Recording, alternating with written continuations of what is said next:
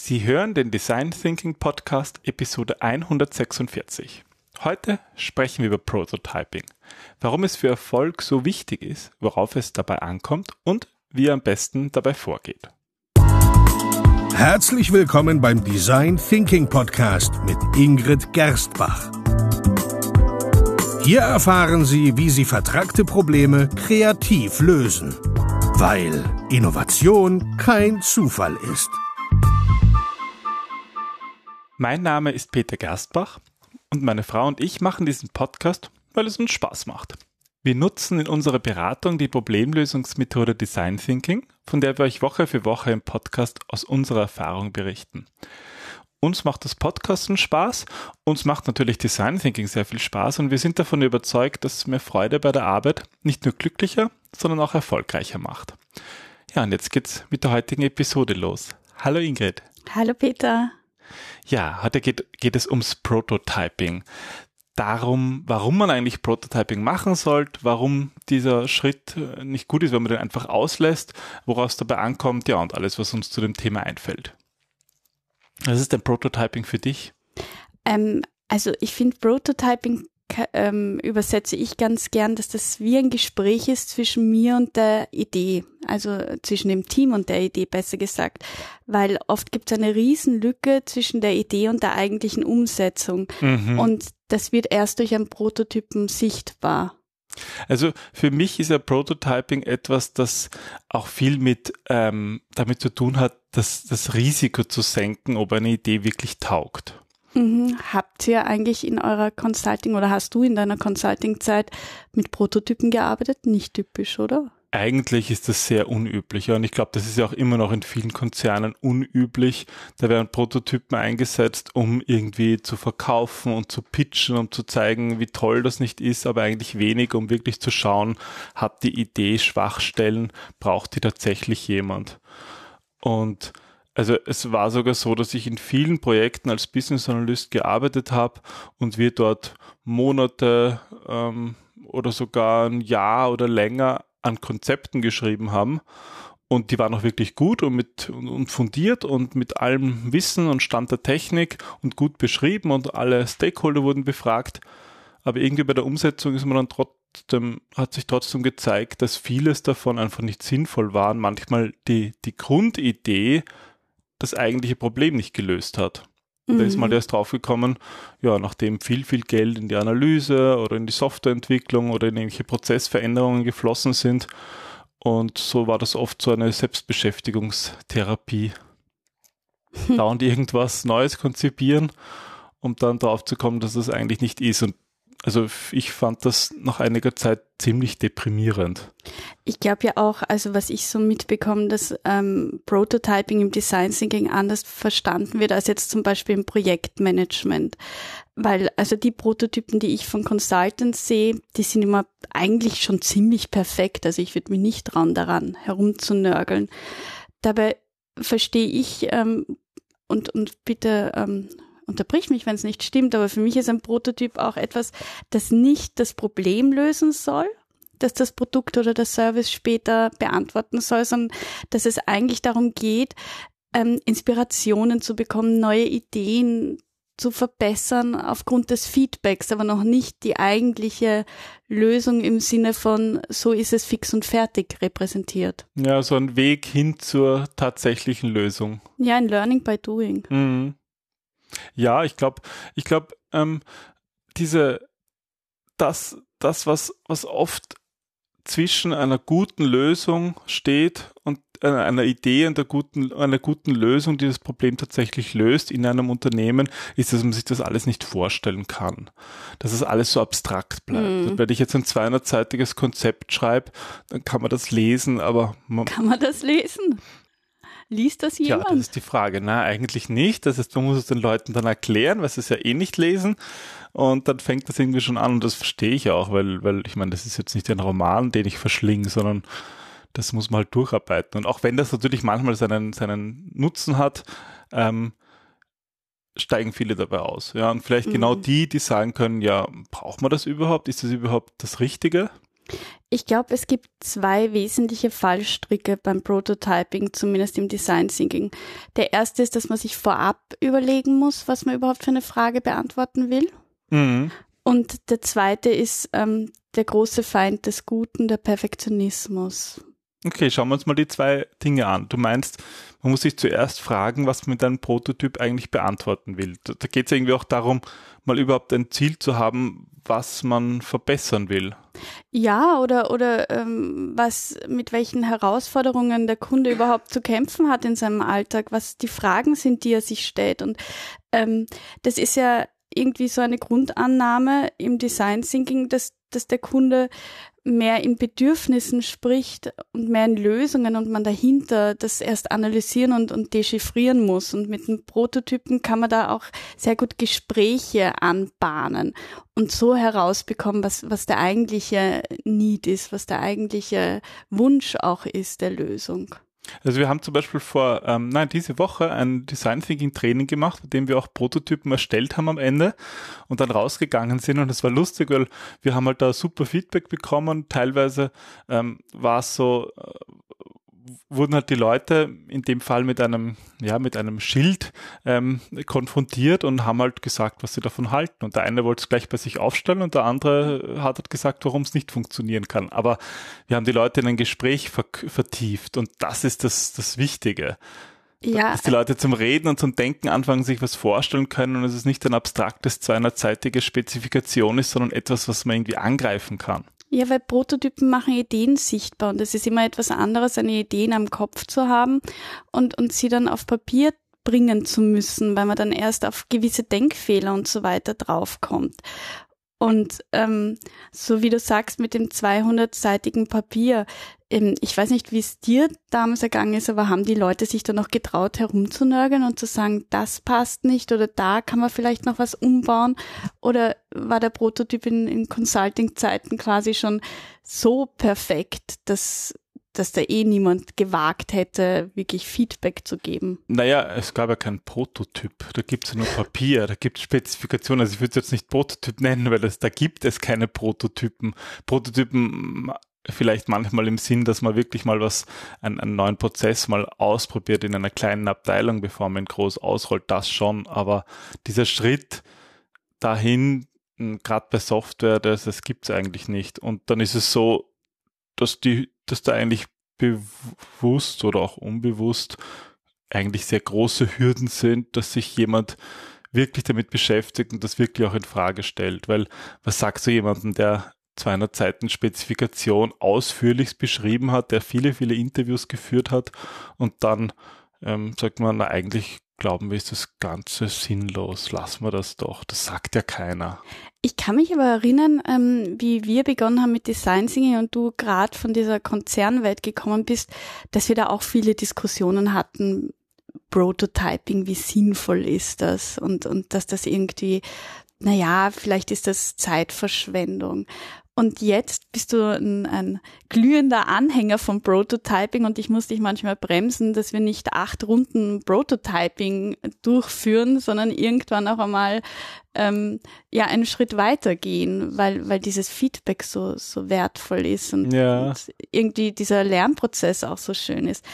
Aber ähm, also, weil ich dich da eben als Experte des Prototypings, also Peter liebt diese Phase wirklich heiß, lieber Hörer, sehr, ähm, erzähl mal von deinen Lieblingsmethoden. Die sind ja jedes Mal kreativer und ausgefallener, damit die Leute sich vorstellen können, was wir unter Prototyping jetzt nicht so abstrakt verstehen, sondern wirklich konkret umgesetzt. Die Frage, was ist eigentlich ein Prototyp? Und wir nutzen den wirklich in einer sehr frühen Phase, dass man sehen, dass man die Idee visualisieren kann, sich etwas darunter vorstellen kann. Und im häufigsten Fall sind das oder im einfachsten Fall sind es einfach mal Skizzen oder irgendwelche Zeichnungen. Ein Storyboard. Genau, zum Beispiel ein Storyboard, also so etwas wie ein, ein Comic. Oder manchmal sind es auch nur so Mindmaps. Es geht irgendwie darum, die, die Idee mal aufzuzeichnen. Und das ist sozusagen der geringste, der, der der einfachste Weg, sage ich mal. Es sagen zwar viele Leute immer, sie können nicht zeichnen und so, aber das stimmt nicht und das üben wir auch in unseren Trainings mit ihnen, sehen, dass, dass sie sehen, dass das ganz einfach geht. Aber das, das schafft dann eigentlich wirklich jeder und das macht Spaß und es wird äh, wesentlich deutlicher. Aber noch viel lieber gehen wir eigentlich einen Schritt weiter und machen zum Beispiel ähm, Dinge aus Karton oder Papier ähm, oder nutzen Lego, Knetmaske, Masse oder Playmice, irgendetwas, mit dem man etwas bauen kann. Und man kann ja nicht nur ähm, physische Dinge so bauen, sondern man kann auch Ideen einfach so erklären.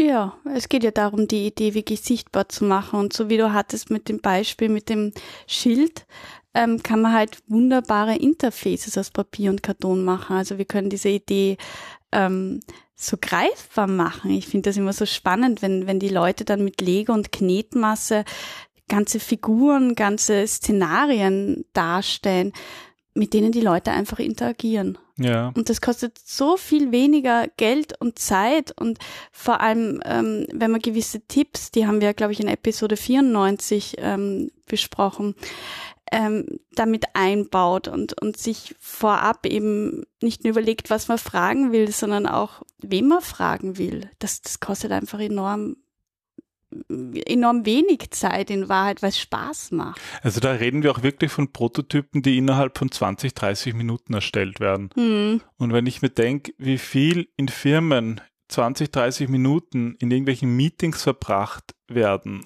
um Ohne irgendwie Ergebnis. zu quatschen, ohne irgendein Ergebnis. Und in dieser Zeit kann man einen Prototyp erstellen und kann sich Feedback holen. Dann ist das überhaupt nicht mehr teuer. Dann ist das einfach nur noch sinnvoll. Und alles andere, das ganze Gequatsche, ob jetzt ein Produkt so besser ist oder so, das ist alles so theoretischer Natur und bringt eigentlich Unternehmen keinen Schritt weiter.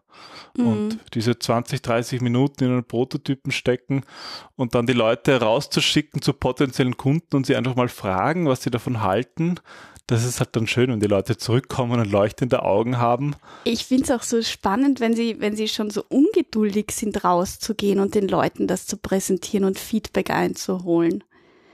Das ist irgendwie ein, ein, ein schöner Moment, äh, wenn sie, so wie kleine Kinder, stolz sind, das Ergebnis zu zeigen, aber auch keine Angst davor haben, dass jemand sagt, nee, das finde ich doof, weil, weil es eben so unfertig ist und so offensichtlich unfertig. Ja, wenn ich, wenn ich eine halbe Stunde an etwas gearbeitet habe, dann ist es natürlich auch leichter, ehrliches Feedback zu bekommen. Und dann sagt er eben nicht, "Mm, tolle Spezifikation, 200 Seiten, Wahnsinn, haben Sie sich hier urviel überlegt.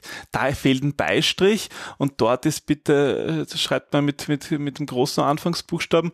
Also, ich meine, solches Feedback bringt er immer nichts. Aber so, wenn jemand sagt, na, das würde ich nie nutzen oder super, bitte, ich möchte es gleich haben, Mm. das ist so das, was uns dann wirklich weiterbringt. Was, ähm, also wir hatten jetzt das Storyboard als unfertige Zeichnung quasi, als Skizze. Ähm, du hast Karton und Papier erwähnt, Lego, Knetmasse, was gibt es denn noch?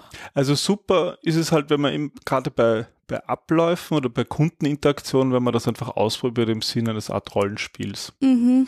Und das, das kann man filmen. Ähm, es hat ja irgendwie jeder so ein Smartphone dabei, was Als irgendwie Werbung oder so. als Werbung oder einfach nur so das Rollenspiel zu filmen, dass man es halt dann anderen zeigen kann und das nicht immer wieder neu performen muss. Und man lernt ja auch selber beim Spielen, beim Rollenspiel etwas. Und das sind auch Dinge, die gehen in 10, 20 Minuten. Man braucht keine tolle Kamera dafür, da reicht eigentlich jedes Smartphone. Als ehemaliger Softwareentwickler hast du für unsere IT-Zuhörer Prototyping-Utensilien, Tools, Methoden. Ja, einerseits kann man das, das grafische User Interface super prototypen.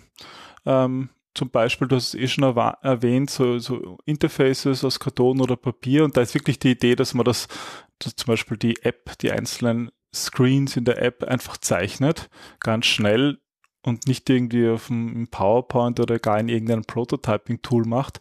Einfach zeichnet, die kann man dann auch fotografieren oder man zeigt es einfach so her, die Zeichnungen und die einzelnen Schritte.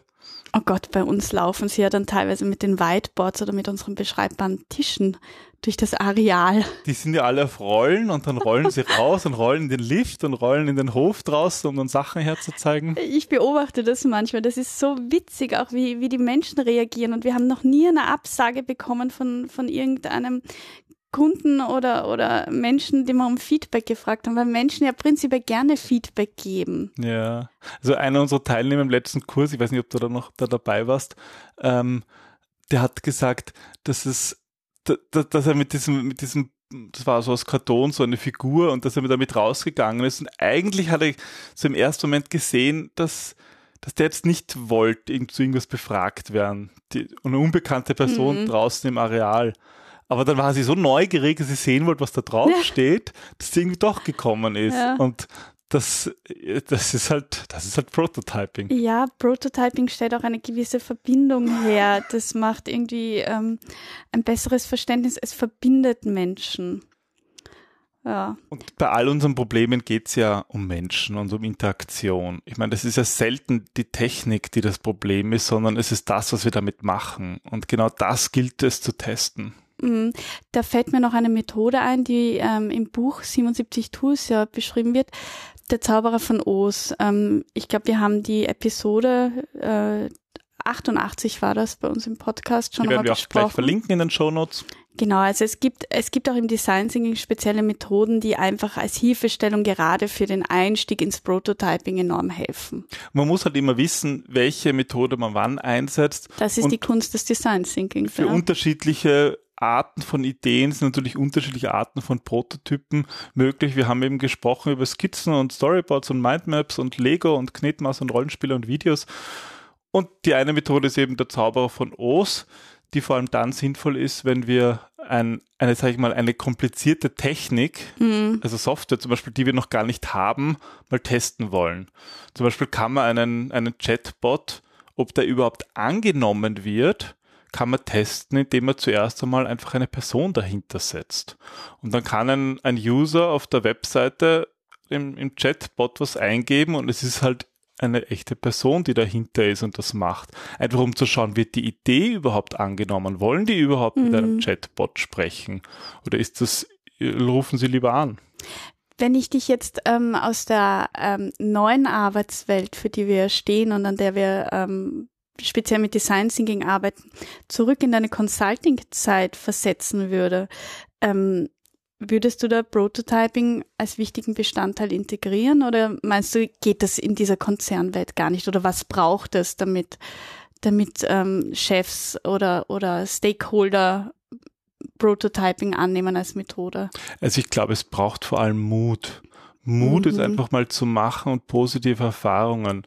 Weil ich glaube, vor zehn Jahren als Consultant hätte ich mich das nie getraut. Das wäre irgendwie lächerlich gewesen. Ja. Pappkarton herumlaufen und sagen, was halten Sie davon? Ja, äh, und die einzigen Prototypen, wenn es überhaupt welche gab, die ich da gesehen habe, waren einfach toll gemacht und, und, und viel zu teuer und viel zu aufwendig produziert ja. und gar nicht so, dass man irgendwie jetzt Lust bekommt, darauf Feedback zu geben. Und ich glaube, dieser Mut, das daran fehlt. Das ist das größte Hindernis, was es ja Prototyping im Unternehmen einzusetzen. Mm, das finde ich eigentlich schon schönen Abschluss, wenn ich dich einmal zitieren darf. Weil es geht ja im Grunde darum, stop starting and start finishing. Ja, Dinge einfach mal, mal zu Ende zu bringen. Und das dauert eben 20 Minuten vielleicht. Um also es ist auch sinnvoll, das wirklich in einer kurzen Zeit oder einen kurzen Zeitrahmen zu geben. Und auch wenn die Teilnehmer dann sagen, oh nee, wir brauchen nach fünf Minuten. Nein, es geht darum, innerhalb eines Rahmens also diese, diese Zeitangaben helfen ja auch, dass man sich nicht verzettelt und dass man eben nicht perfekt ist, weil man keine Zeit hat dazu, perfekt ja. zu sein und sich in Gedanken zu verlieren. Und das erfordert ein bisschen Mut, das erfordert Ausprobieren. Aber wir würden uns wirklich freuen, liebe Hörer, wenn ihr das einfach mal ausprobiert. Wenn ihr das nicht eh schon integriert habt in eure Arbeit, dann ist das ganz großartig. Dann freuen wir uns auch von den Erfolgen zu hören und vielleicht auch redet darüber, redet redet mit euren Kollegen darüber, ähm, zeigt ihnen, was das bringt, weil ich glaube, in, in Zukunft werden wir viel mehr von diesen Methoden brauchen und wir müssen viel mehr darüber reden mhm. und das nicht verstecken. Und das ist auch der Grund, warum wir diesen Podcast machen. Und vielleicht wollt ihr uns ja auch eure Ergebnisse zuschicken und mit uns darüber reden. Wir freuen uns auf jeden Fall. Das wäre ganz großartig. Und wir freuen uns und bedanken uns fürs Zuhören. Ja, wir machen den Podcast, weil wir glauben, dass Arbeiten Spaß machen soll und Prototyping gehört auf jeden Fall da dazu. Das macht Spaß. Macht erfolgreich. Ja, und wenn ihr keine Folge verpassen wollt, dann abonniert doch unseren Podcast. Der ist auf iTunes und auf Spotify. Ja, und wir freuen uns über euer Feedback ähm, rund ums Prototyping und alles, was euch sonst so am Herzen liegt. Dann bis zum nächsten Mal. Bis dann. Tschüss. Tschüss.